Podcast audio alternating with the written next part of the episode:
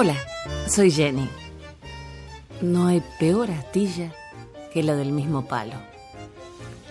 Alguien que sabe mucho del tema me dijo que las mujeres siempre hablamos en forma personal, que no nos referimos a experiencias ajenas, sino que todo lo hacemos en nombre propio. Y tiene razón. Hoy quiero contarte mis vivencias. A quien le vaya el sallo, que se lo ponga. En mi vida he conocido a alguien que hiciera sus maletas, recorriera medio mundo y se asentara en un suelo extraño simplemente para involucionar. Ahora, que las cosas no salgan bien y la situación se ponga difícil, ya es otro cantar. La meta es la excelencia y para eso trabajamos. Como todo inmigrante, uno trata de acercarse a lo que le es conocido. Busca al compatriota y supone que como vino primero, puede aconsejarle, darle una mínima orientación y soñando mucho que le abra alguna puertecita. Ajá. Y conste que no hay ninguna alegría de por medio. Quien va a darle una oportunidad es un desconocido. Una persona que nació en las antípodas.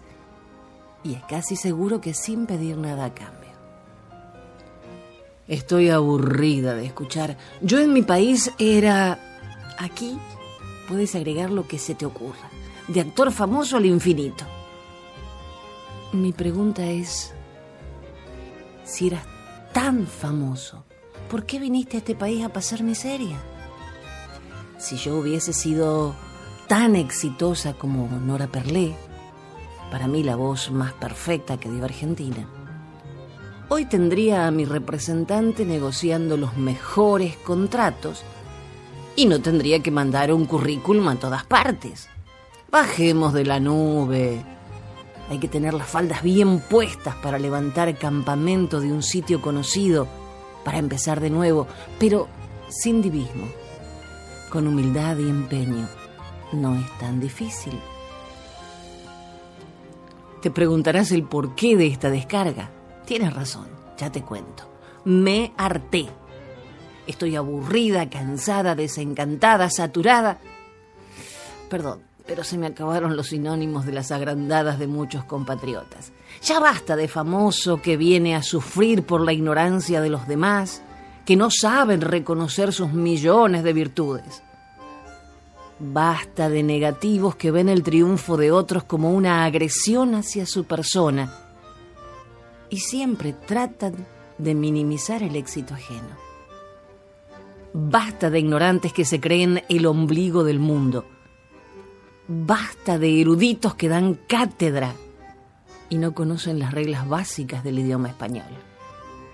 A quien le vaya el sallo, que se lo ponga.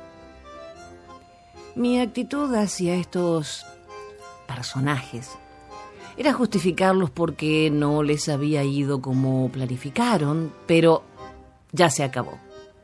Cuando se me cruce alguno de estos energúmenos y se arriesgue a criticarme, te aseguro que será la última vez que se le ocurra mandarse una argentinada. Palabra de Argentina. Hasta la próxima.